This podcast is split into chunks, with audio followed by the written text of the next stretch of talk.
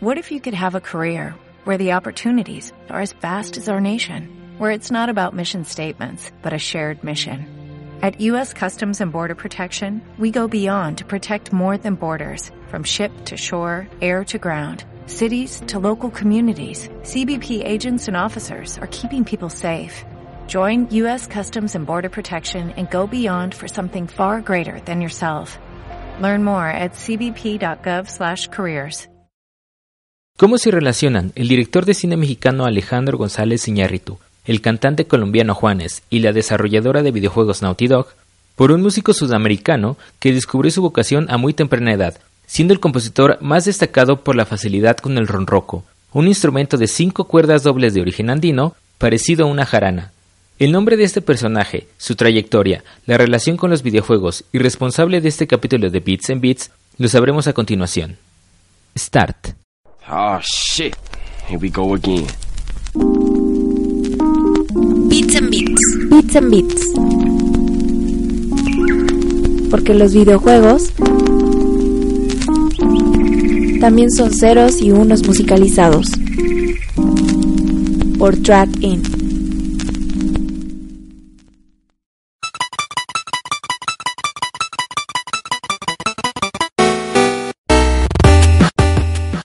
Gustavo Alfredo Santolaya es un músico argentino con una carrera musical tremenda. Al descubrir el gusto por la música a la edad de 5 años, cuando su abuela le regaló su primera guitarra acústica.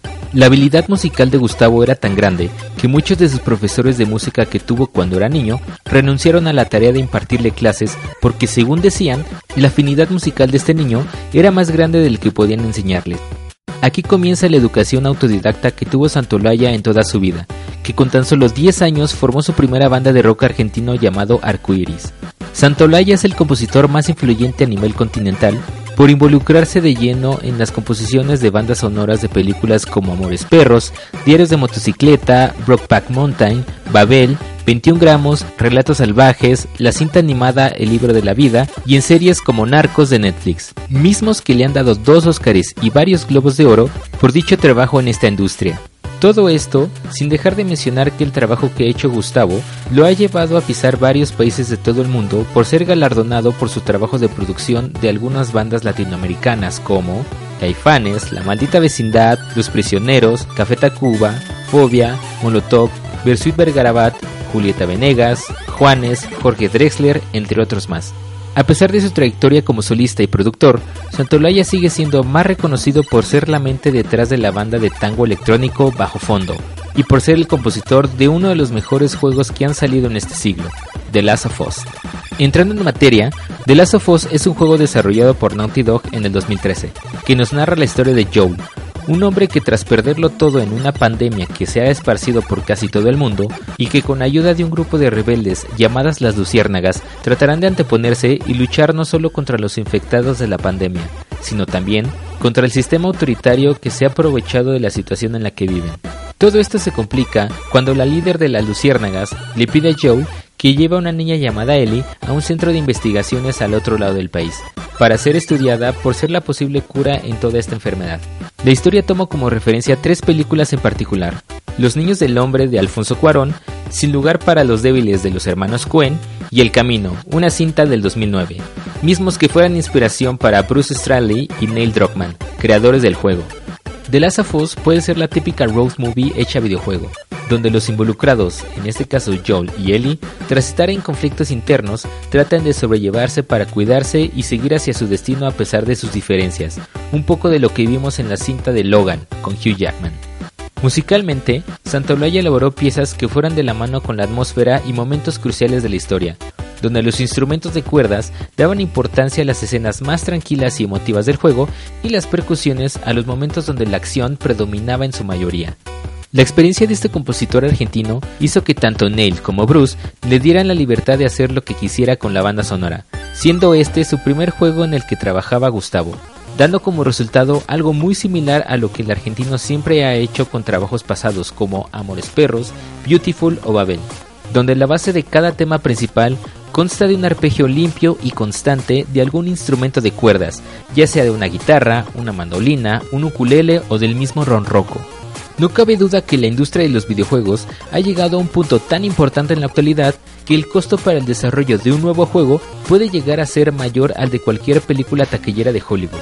No solo por el aspecto técnico, sino también por el actoral y el musical, donde grandes estudios de videojuegos pueden invertir en los mejores actores y músicos más reconocidos del mundo para entregar un trabajo de calidad a todos los que consumimos este medio de entretenimiento. En un momento escucharemos el tema principal del juego, donde resalta muy bien el sello característico de armonía y ritmo que tiene Santolaya en todas sus composiciones, y que no nos cansaremos de escuchar nunca.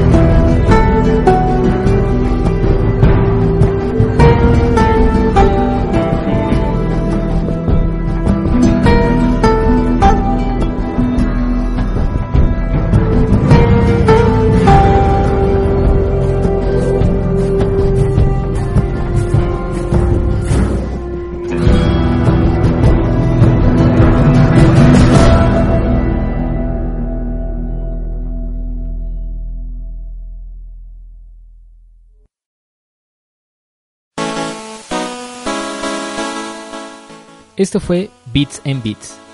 Para escuchar esta u otras cápsulas pueden buscarnos en iTunes o en Spotify como Beats and Beats. Y para más contenido de Track In, síganos en nuestras redes sociales, en Twitter como arroba rtrack-in y en Facebook como rtrack.in. Hasta la próxima.